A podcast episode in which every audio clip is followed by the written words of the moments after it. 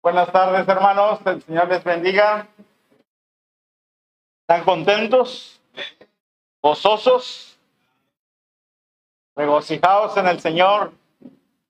Yo otra vez digo, regocijaos, dice el apóstol Pablo a los filipenses, ¿verdad?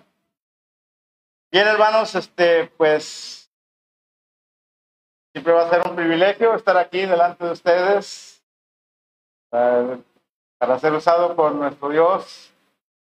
Sabemos que somos eh, siervos inútiles, pero el poder de Dios es maravilloso, hermanos, porque Él usa su palabra y su Santo Espíritu para poder dar el mensaje. No es uno, no es uno, hermanos.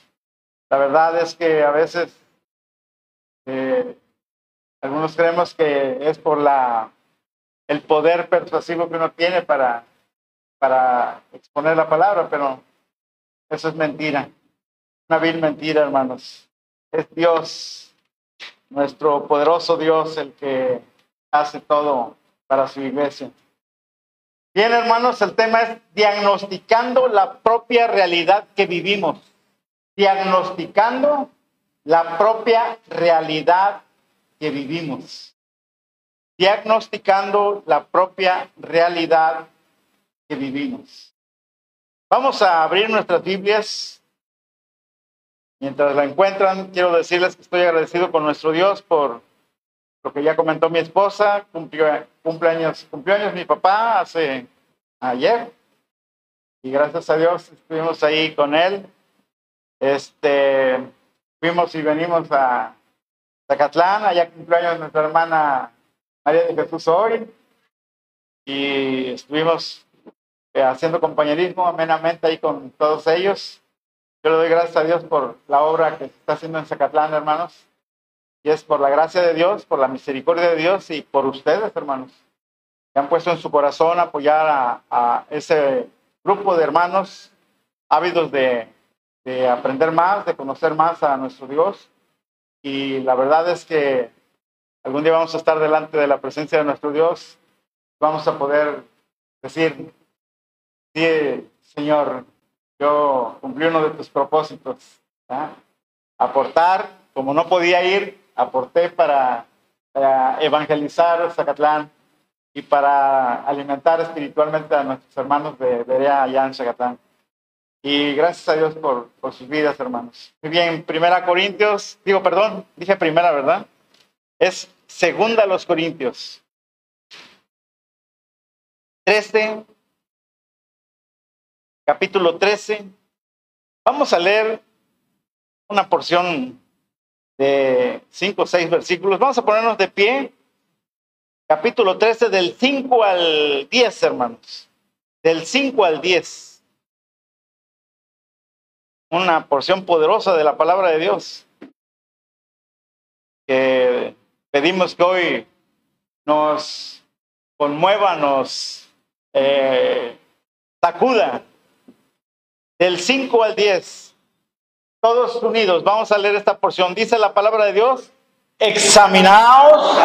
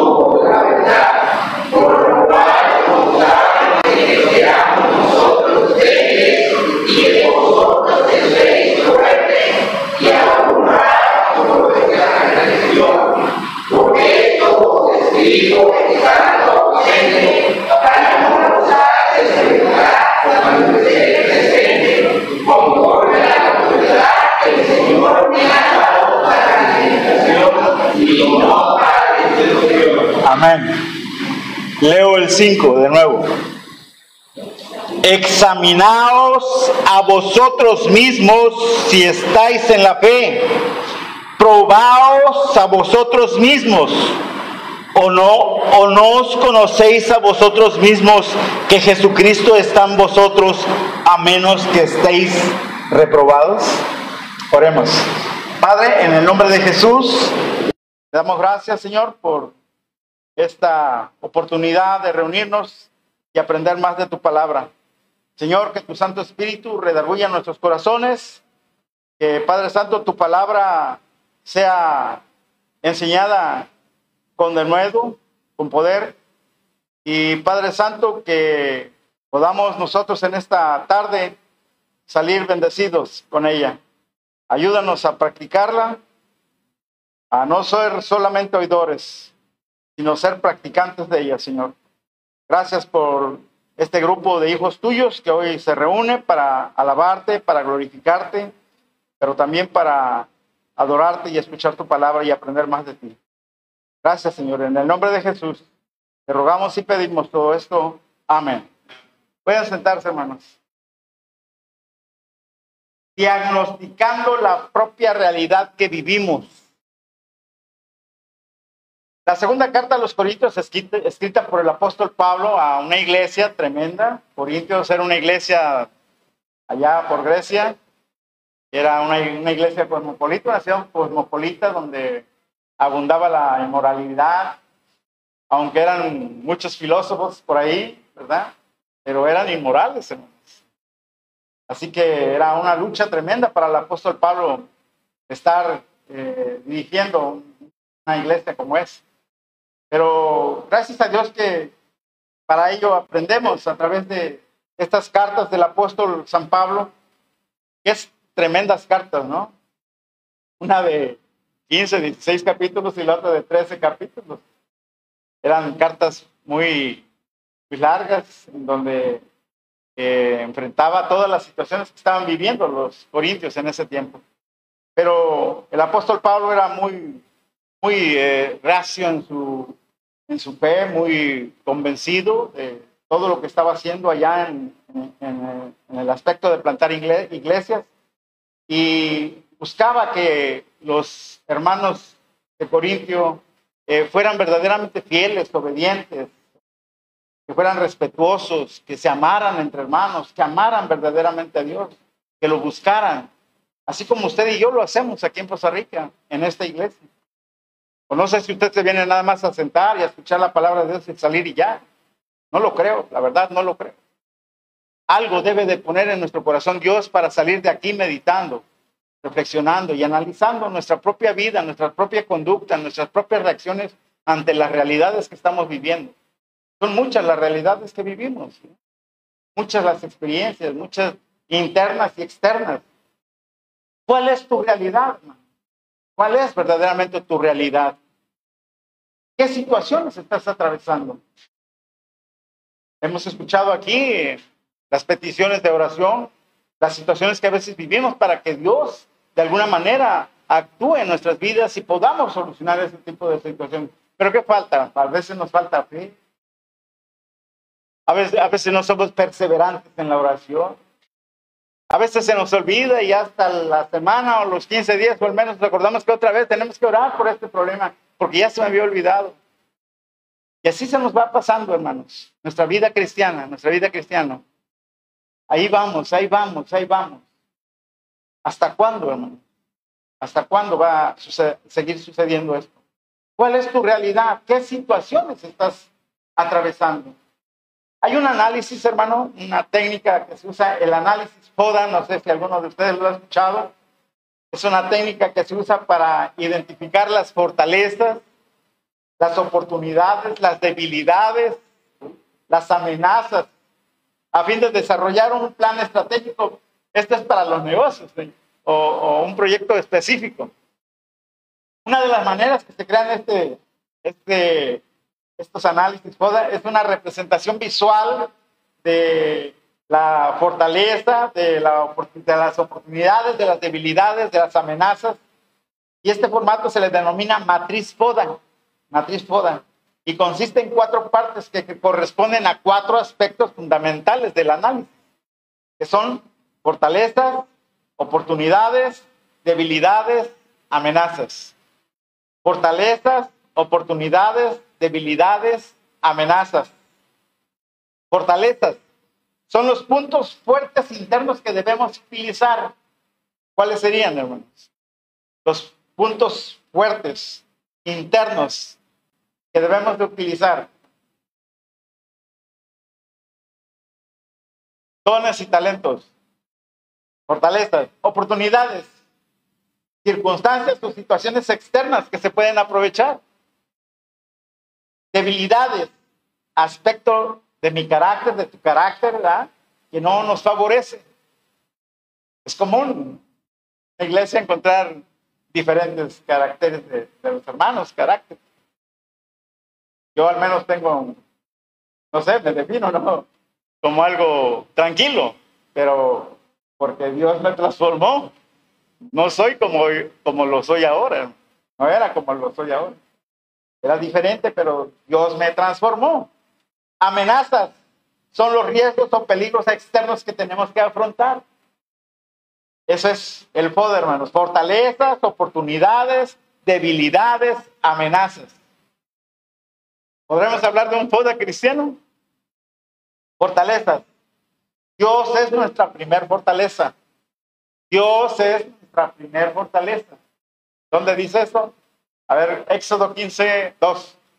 Éxodo 15, 2. ¿Qué dice hermano Ángel? Estamos en fortaleza. ¿Qué dice Éxodo 15, 2?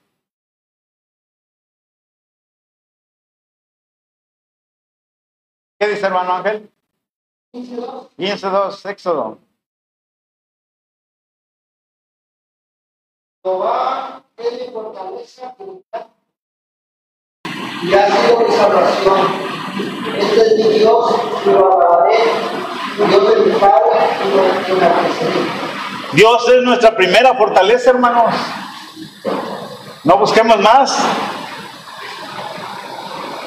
Él es nuestra primera fortaleza. Dice la palabra de Dios, fortaleceos en el Señor con el poder de su fuerza.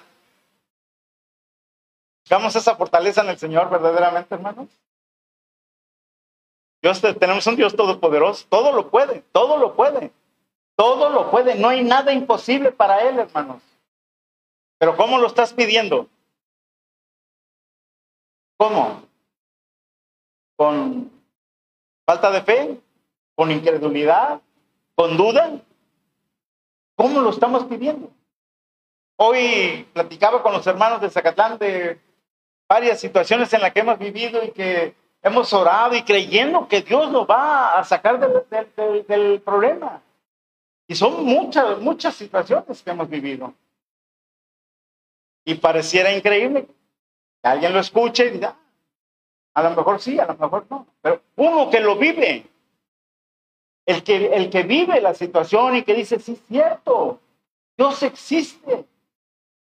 Dios fue el que me dirigió, Dios fue el que me dio la idea, Dios fue el que hi- hizo esto.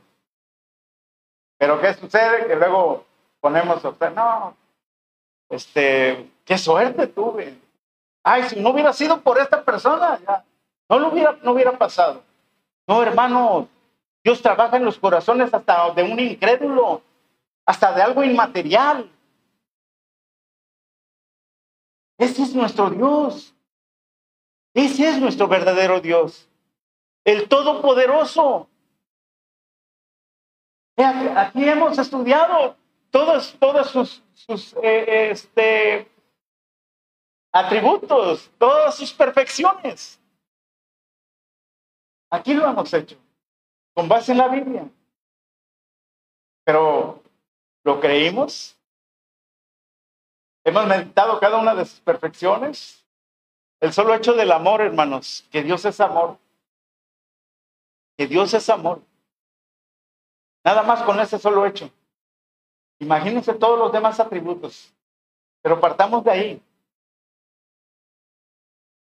Oportunidades, circunstancias o situaciones externas que se pueden aprovechar. Debilidades, aspectos de mi carácter que no me favorecen. Amenazas son los riesgos o peligros externos que tenemos que afrontar. En el mundo todos los hermanos tienen problemas, hermanos. No hay alguien que se escape. ¿Quién era Job? Era un, un hombre temeroso de Dios perfecto, apartado del mal, dice la palabra de Dios. ¿Y qué le sucedió? Una prueba durísima, durísima. Pero resistió a esa, tentación, resistió a esa prueba, resistió a todo, hermanos. ¿Cómo estaba Job a final de cuentas?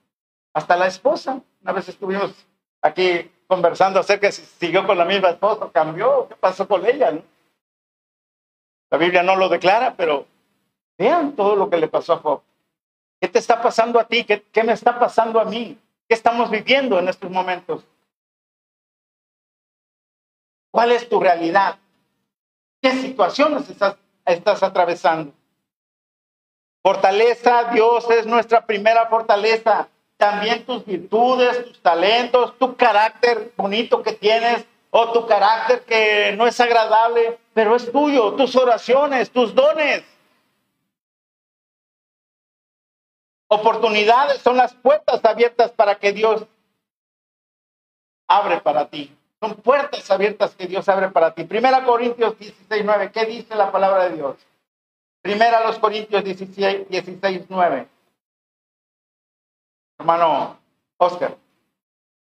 Primera los Corintios capítulo 16, versículo 9. Estamos hablando de un padre cristiano. Y eficaz, y muchos no. Repítalo de nuevo, hermano. Porque se me ha abierto puerta grande y eficaz, y muchos no los alcanzaron. No sé si se acuerdan de este versículo. No os ha sobrevenido ninguna tentación que no sea humana, pero fiel es Dios, que no os dejará ser tentados más de lo que podéis resistir, sino que dará también juntamente con la tentación la salida para que podáis soportar. Dios abre la puerta, hermanos. Dios abre ventanas para que usted y yo podamos salir de cualquier desaveniencia, de cualquier problema. Oportunidades debilidades, nuestras fallas. ¿Quién no falla, hermanos? ¿Quién no le falla a Dios? Dígame usted, ¿quién no le falla a Dios? Intentamos ser mejores cada día, qué bueno, gracias a Dios. Estamos creciendo en santidad cada día, sí, qué bueno, gracias a Dios. Pero qué feo, hermanos, cuando alguien pues, acompaña a un hermano, me acuerdo mucho de un detalle al principio de mi cristianismo, que me subí al vehículo de un hermano y lo primero que hizo cuando íbamos en la calle, se atravesó uno y ya Merito decía ahí improperios que no debería de, decir, ¿verdad? Ay, ¿y ahora por qué reacciona así? ¿Cómo reacciona usted ante las adversidades? ¿O cómo reaccionamos? Tengo que incluirme. ¿Cómo reaccionamos? ¿Cómo, ¿Cómo tratas a tu esposa? ¿Cómo tratas a tu esposo?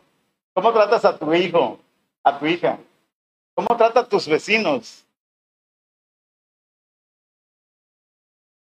Debilidades, nuestras fallas. Salmo 19, 12. ¿Qué dice hermano Víctor? Salmo 19, 12. Estamos hablando de un fuego cristiano, trasladándolo al cristianismo. Pero es, es bueno, hermanos, porque vemos algunas algunos aspectos que nos ayudan mucho. Salmo 19, Y perdonaré tus propios errores. Líbrame de los que me son ocultos. Líbrame de los que son ocultos, le decimos al Señor. ¿Le dice usted eso al Señor, hermanos? O nada más hoy porque lo oyó, ah, mira, no lo había visto. Tantas veces que lo he leído. Líbrame de los errores que me son ocultos, hermano. fortaleza, oportunidades, debilidades, amenazas, tentaciones y ataques del enemigo, hermanos. ¿Qué dice Primera de Pedro capítulo 5, versículo 8? ¿Qué dice Primera de Pedro capítulo 5 versículo 8? Hermano Francisco. Primer, primera carta de Pedro, capítulo 5, versículo 8. Y velar, porque nuestro adversario, el diablo, como león, anda alrededor buscando a quien devorar Sed sobrios y velad, porque vuestro adversario, el diablo, como león rugiente, anda alrededor buscando a quien devorar, y no solamente como león rugiente, también como ángel de luz, hermanos. También como ángel de luz. Cuando usted viendo ahí el león rugiente, no, no, hermanos. Se le va a parecer hasta como un ángel de luz, como una persona piadosa. Pero es el mismo adversario que quiere hacerle caer. El mismísimo adversario que quiere hacerse, hacerle caer. ¿Qué dice Primera Tesalonicenses capítulo 3, versículo 2? Carta a los Tesalonicenses capítulo 3, versículo 2. Primera carta a los Tesalonicenses.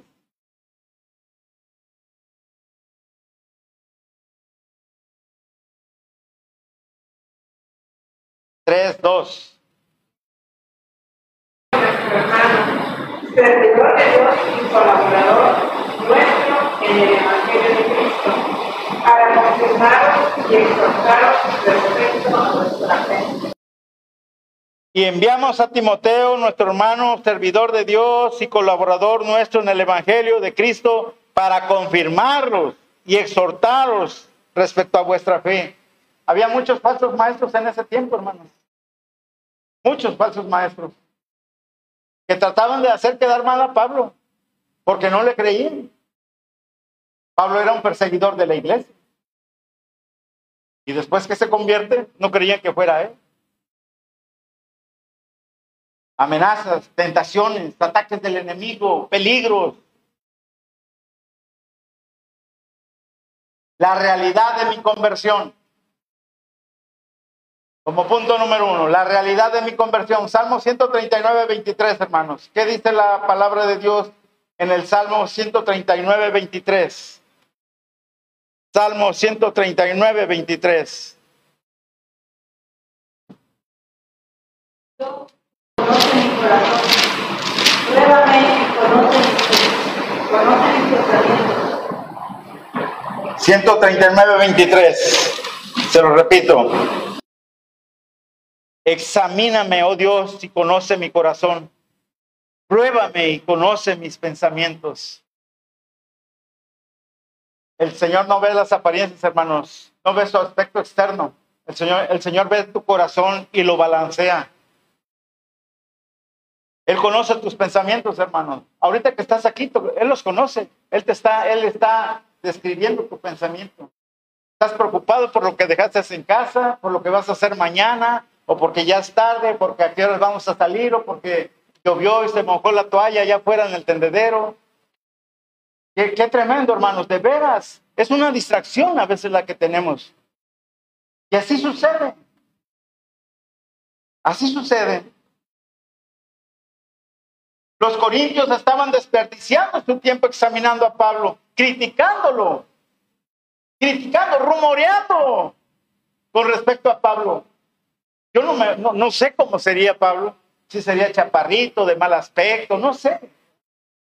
Pero los judíos lo, lo- criticaban, y más aquí los- los- los griegos. Ahora era tiempo de que ellos examinaran sus corazones. Examinaos a vosotros mismos, dice el apóstol Pablo. Examinaos y probaos a vosotros.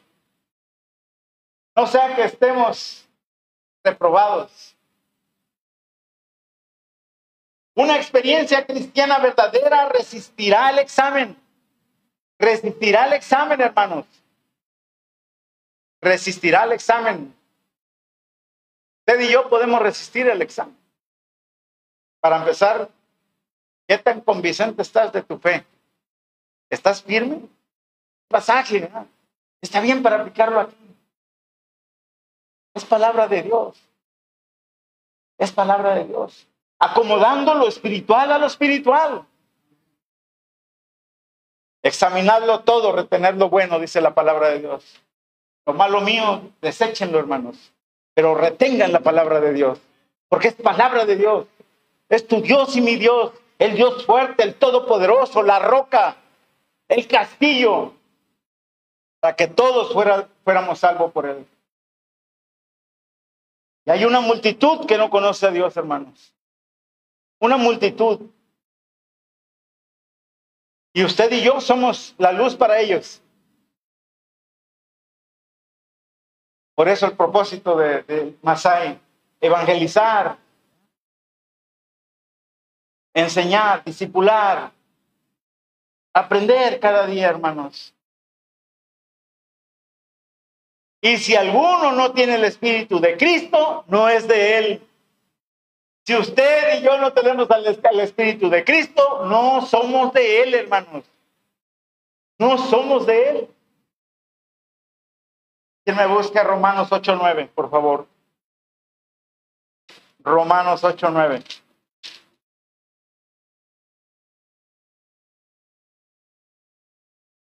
La carne, si no se tiene el espíritu, si es que el espíritu de Dios muere, y si alguno no tiene el espíritu de Cristo, no es de él.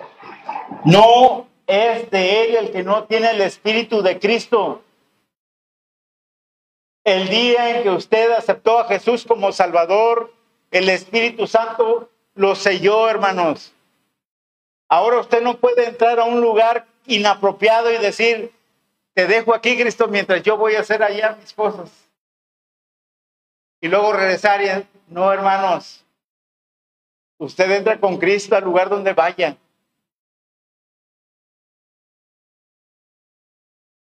Por eso debemos de glorificar siempre a nuestro Dios, hermanos.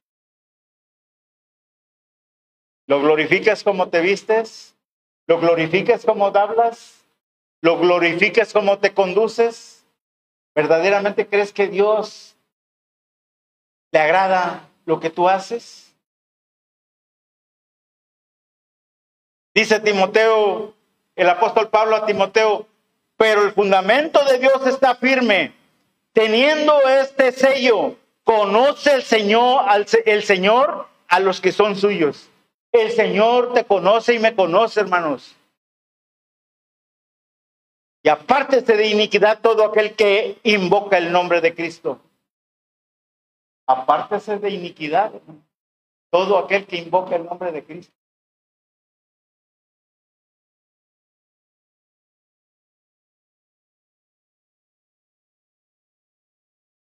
En Mateo 7, 21, 23, Jesús advierte que muchas personas religiosas se llevarán una desagradable sorpresa. Mateo capítulo 7, versículo 21 al 23. Veamos qué dice ese pasaje, hermanos. ¿Qué nos dice ese pasaje? Mateo 7, 21, 23. Señor, Señor, entrará al reino de los cielos, sino que hace la voluntad de mi Padre que está en los cielos. Muchos me dirán en aquel día, Señor, Señor, no profetizamos en tu nombre, y en tu nombre echamos fuera demonios, y en tu nombre hicimos muchos milagros, y entonces les declararé, nunca os conocí, apartados de mí, hacedores de maldad. Nunca os conocí, Apartaos de mí, hacedores de maldad, dice la palabra de Dios.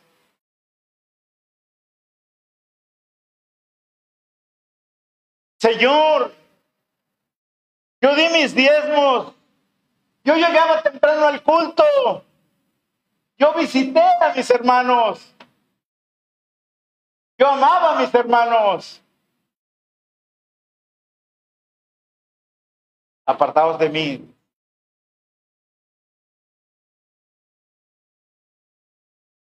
21, 23. Se los leo de nuevo.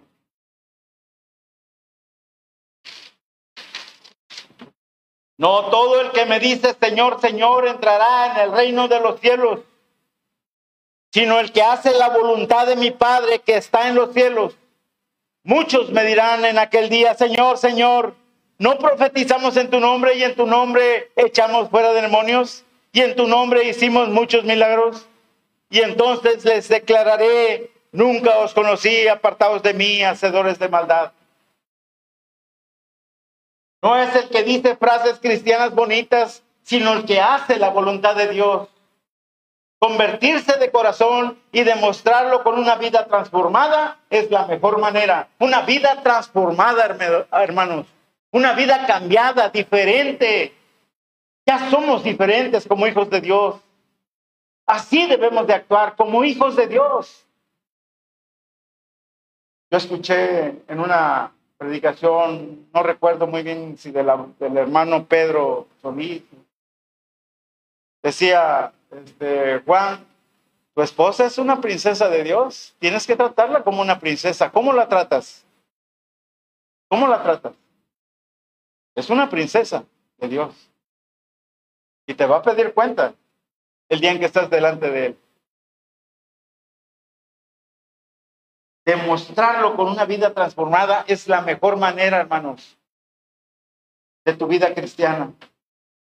La palabra reprobados en 13.5 del que leímos al principio significa falsificados, significa literalmente no pasan el examen. Muchas personas cuando llegan ante la presencia de Dios en aquel día quedarán sorprendidas cuando escuchen de labios del Señor, no te conozco, apártate de mí.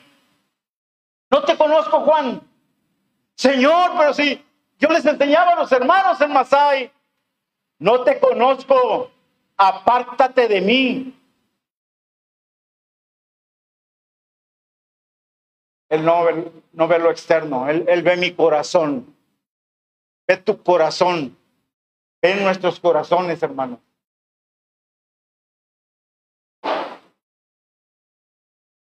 Deberíamos de tener temor de Dios.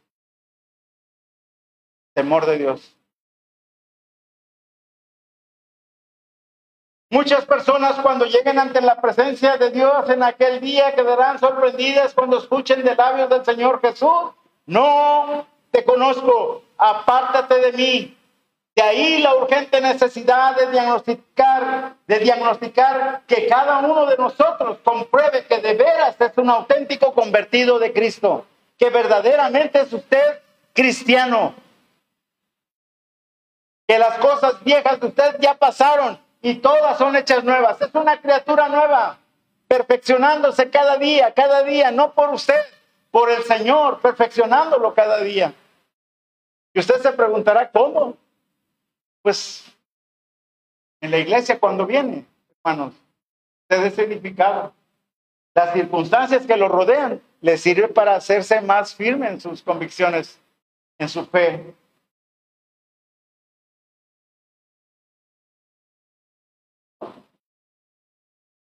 Y ahí la urgente necesidad de diagnosticar que cada uno de nosotros compruebe que de veras es un auténtico convertido de Cristo. ¿Cómo diagnostico que soy un hijo de Dios? ¿Cómo me diagnostico? ¿Cómo me autoexamino para diagnosticarme? Me platicaba a mi esposa que cuando hice la carrera de medicina había una materia que se llamaba clínica propedéutica, no sé si ya la quitaron, creo ya, ya no, ya no, ya no existe. Pero me encantaba esa materia, porque nos enseñaba cómo, cómo auscultar al paciente, cómo interrogarlo. Y era bonito porque yo me compré todo el instrumental para, para este, eh, tratar a mis pacientes.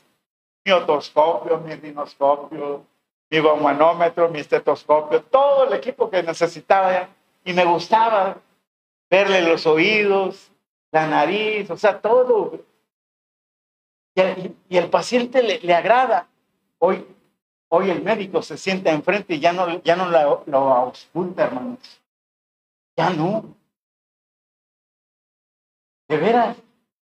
Nada más le pregunta, le pregunta, le pregunta y ya está notando. Y acá abajo está con el celular buscando los, el medicamento. Porque a veces es, es una cruda realidad y yo lo he visto con especialistas. Digo, me apena decirlo, pero está sucediendo y lo debemos de saber porque es una cruda realidad que estamos viviendo ya. Así como están los problemas en la familia, en la política, en la economía, en todos lugares las cosas que nos están afectando. Y nosotros a veces callamos y no decimos nada. Pero así está pasando, hermano. Creo que eso se lo comenté hace no sé qué tiempo. Llevé a mi mamá al cardiólogo y el cardiólogo estaba con el celular chateando. Y mi mamá diciéndole las cosas que sentía. Y yo le, le daba ganas de parar y decirle, "Oiga, doctor, pues ya atienda a mi mamá. Ya eso sabe. Ah, sí, dígame señora, ya yo empezaba con el computador. ¿Que estaré mal o qué? Después que converso con otro médico, que había ido a ver al doctor ese, le digo, ¿a quién fuiste a ver? No, pues a tal. Oye, sí, ¿qué tal? No, hombre, está con el celular, dice. No estaba mal. Era verdad. Era verdad. Está pasando todo esto. Hubo un momento en que me que reconocí que era un vil pecador ante los ojos de Dios. ¿Se arrepintió en ese momento? ¿Pidió perdón al Señor? ¿Se arrepintió sinceramente? Ante esta realidad, me arrepentí sinceramente de todas mis maldades. He puesto mi fe en Jesucristo como mi Salvador y, y mi Señor y Salvador. ¿Notan las personas que ha habido cambios en mi vida? Tengo amor hacia mis hermanos de la iglesia.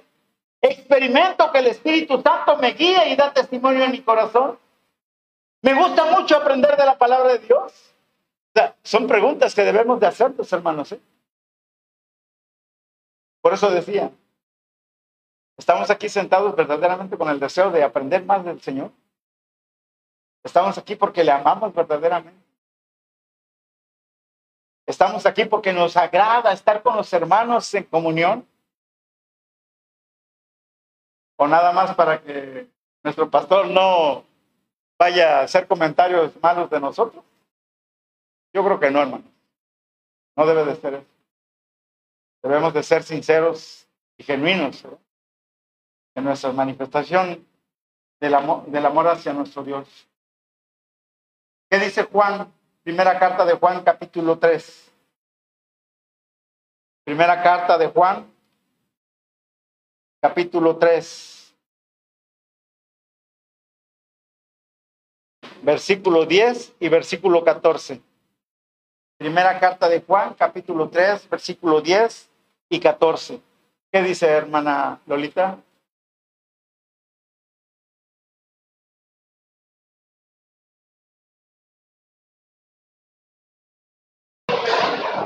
Capítulo 3, versículo 10 y versículo 14. En esto se manifiestan los hijos de Dios y los hijos del diablo. Todo aquel que no hace justicia y que no ama su hermano. 14. Nosotros sabemos que pasado de muerte y que amamos a los hermanos. Que no ama a su hermano. Qué duras son estas palabras. Durísimas. En esto se manifiestan los hijos de Dios y los hijos del diablo. Todo aquel que no hace justicia y que no ama a su hermano no es de Dios. Nosotros sabemos que hemos pasado de muerte a vida en que amamos a los hermanos. El que no ama a su hermano permanece en muerte.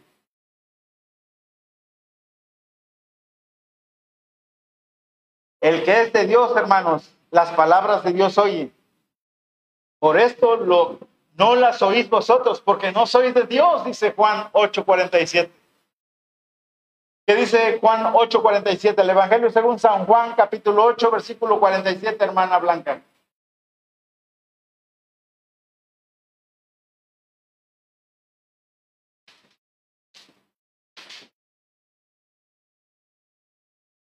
Estamos viendo las palabras de Dios. Por las oís vosotros, porque no. Porque no soy de Dios. Estamos viendo la realidad de mi conversión, la realidad de mi conducta. Primera carta de Pedro, capítulo 3, versículo 15. Primera carta de Pedro, capítulo 3, versículo 15. Conducta, ya vimos la realidad de mi conversión.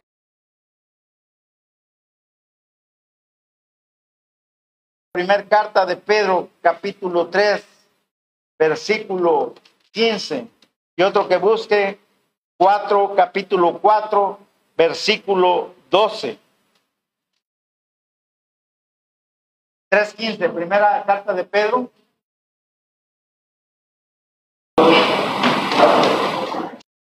A ver, Dios el Señor en nuestros corazones y estar siempre preparados para presentar defensa con mansedumbre y reverencia ante todo el que os demande razón de la esperanza que hay en vosotros.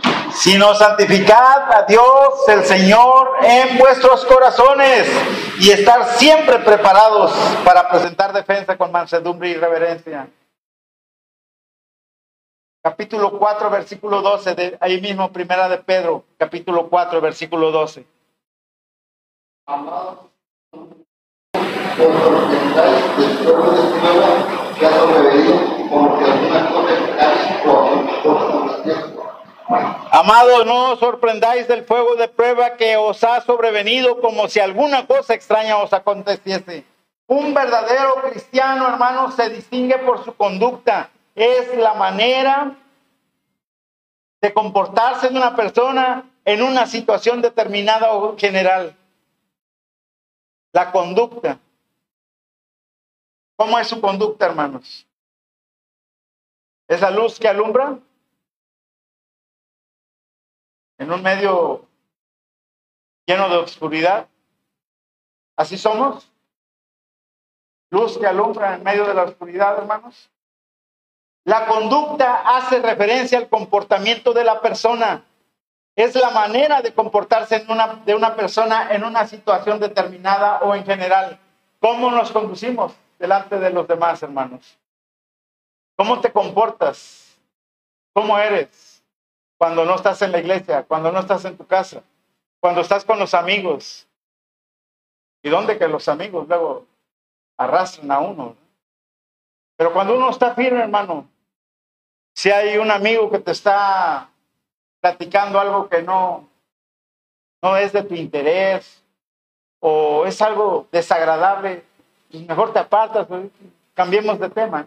A mí me ha tocado, hermanos, de veras estar con compañeros y de repente alguien hace una broma ahí de Dios o de Cristo, me doy la vuelta y ya, sin necesidad de hacer tanto.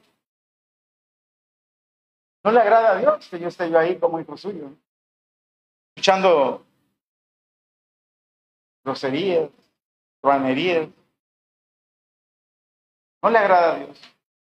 También es la expresión de las características de las personas, es decir, la expresión de su personalidad. Es por ello el concepto, es por ello el concepto hace referencia a los factores visibles y externos de los individuos.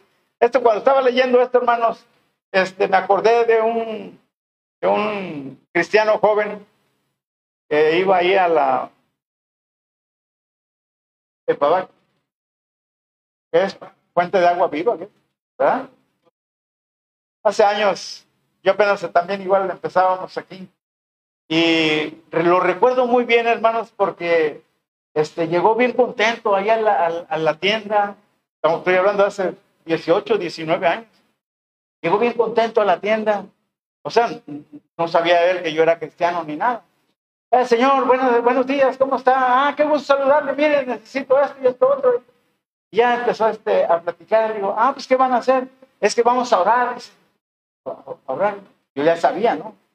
Dice, este, sí, vamos a ir a orar al, cerro del abuelo. Digo, ¿y, ¿y, qué van a ir a orar? No, pues vamos a, hablar, vamos a orar por la ciudad. Ah, sí. Digo, ¿a qué iglesia va? Ah, pues aquí a la fuente de agua viva. ¿Cómo? Pozo de agua viva. Ah, le digo, sí, sí, dice, ahí me reúno. Dice, este, yo soy pastor de jóvenes. Ah, digo, sí, sí, dice, si gusta un día, vaya, mire, qué bonito ir a aprender de la palabra de Dios, pero con una cosa así de veras que, que te, que te este, entusiasmaba. Un joven, joven, a las 5 de la mañana ir a orar al cerro del abuelo por la ciudad de Costa Rica. ¿Cuántas veces lo hemos hecho, hermanos? Ya no al cerro de la abuela, en la casa, a las 5 de la mañana.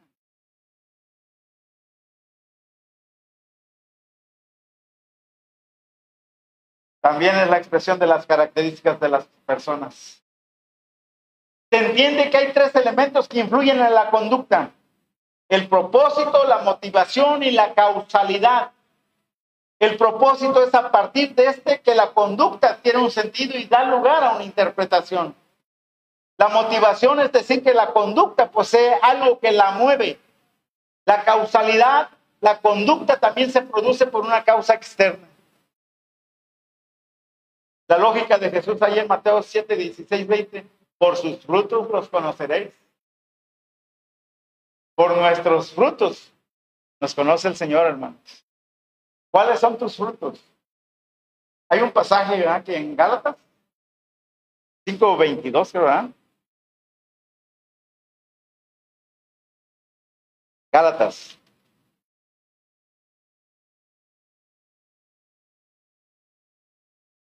Gálatas 5:22. Mas el fruto del Espíritu es amor, gozo, paz, paciencia, benignidad, bondad, fe, mansedumbre, templanza. Contra tales cosas no hay ley. ¿Qué parte de este fruto, hermanos, ha estado creciendo en ti y en mí? El fruto del Espíritu el carácter del cristiano, según se describe ahí. El fruto de los labios, el testimonio y la alabanza a Dios. Hebreos 13:15, ¿qué dice Hebreos 13:15? Hermana Aurelia, ya casi acabo, hermano. Hebreos 13:15. El fruto de los labios, el testimonio y la alabanza a Dios. Hebreos 13:15. ¿Qué dice la palabra de Dios?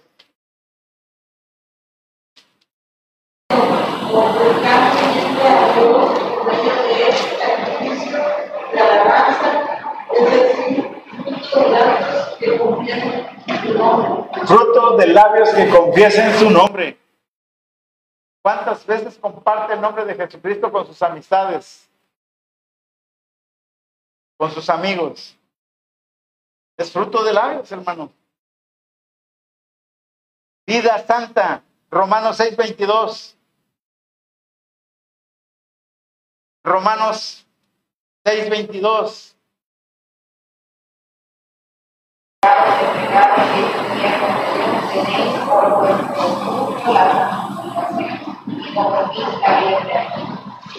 Buenas obras, Colosenses 1.10. Buenas obras, Colosenses 1.10.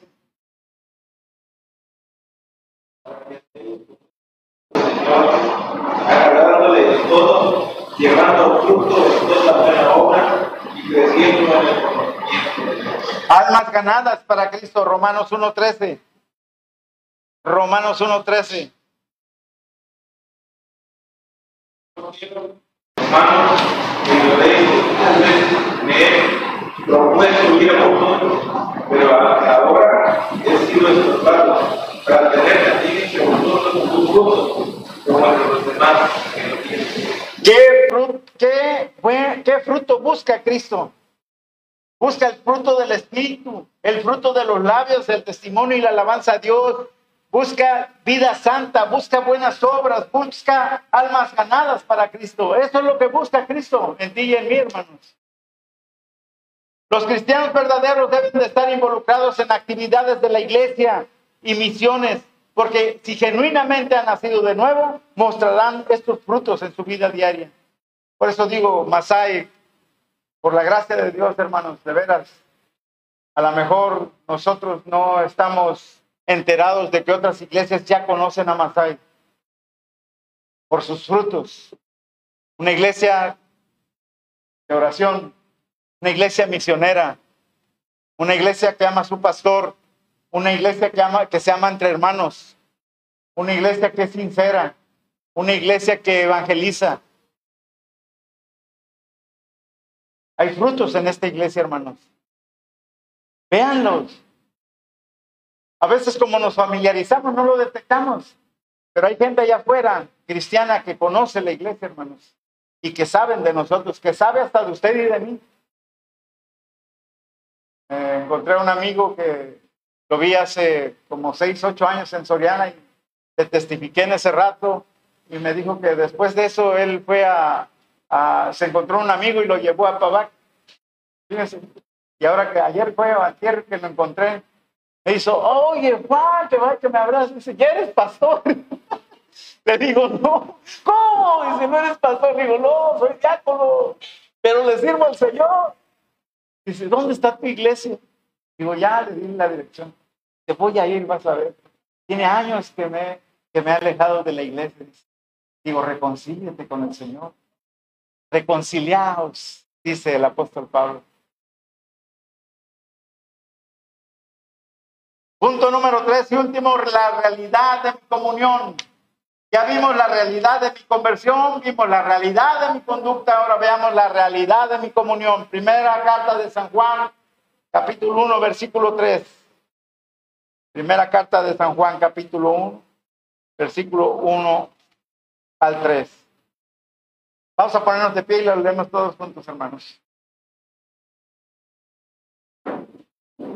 Primera carta de Juan, capítulo 1, versículo 3, ¿así dije?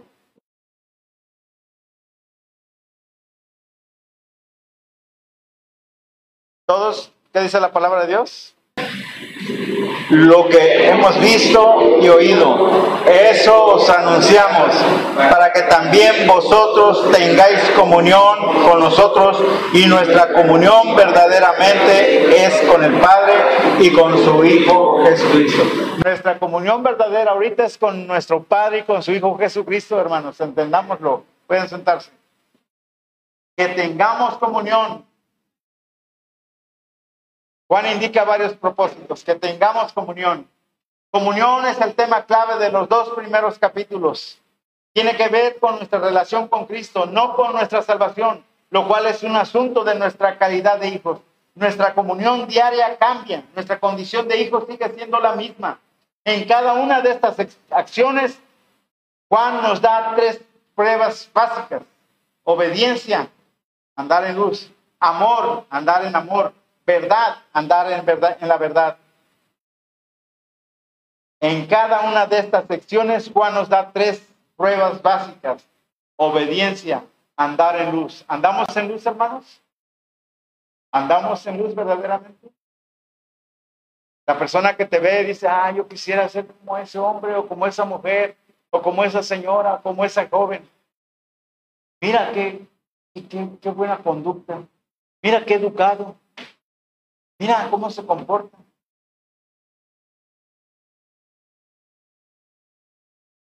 En amor, andar en amor. Creo que la prueba la debemos de pasar aquí entre nosotros primero. Debemos amarnos entre nosotros, hermano. A pesar de cómo es usted o cómo soy yo, nos amamos. Nos debemos de amar.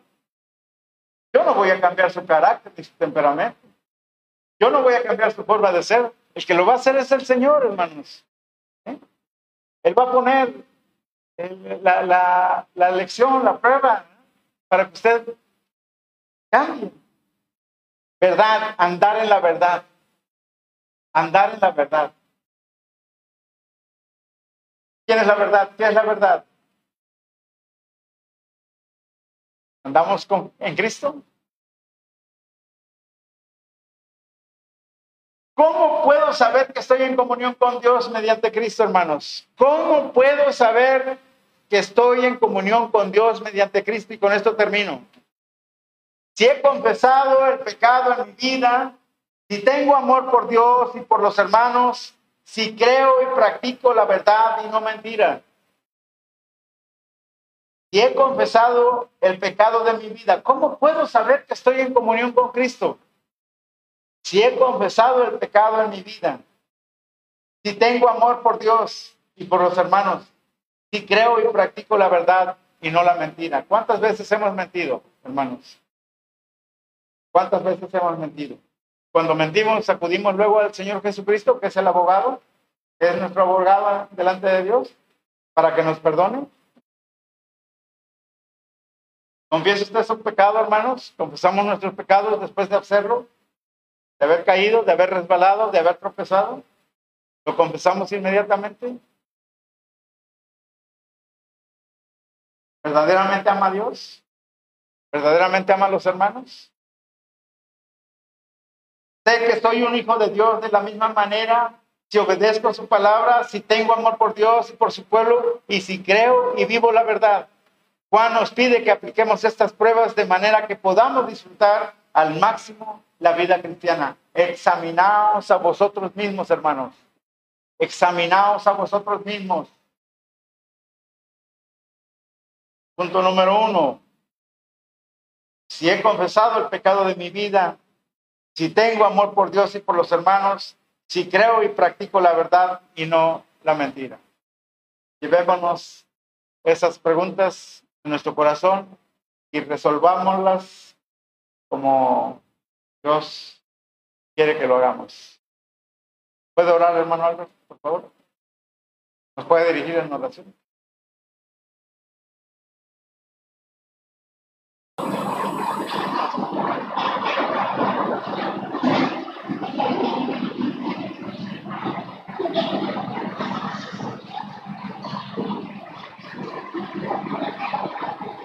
Álvaro Álvaro? Sí.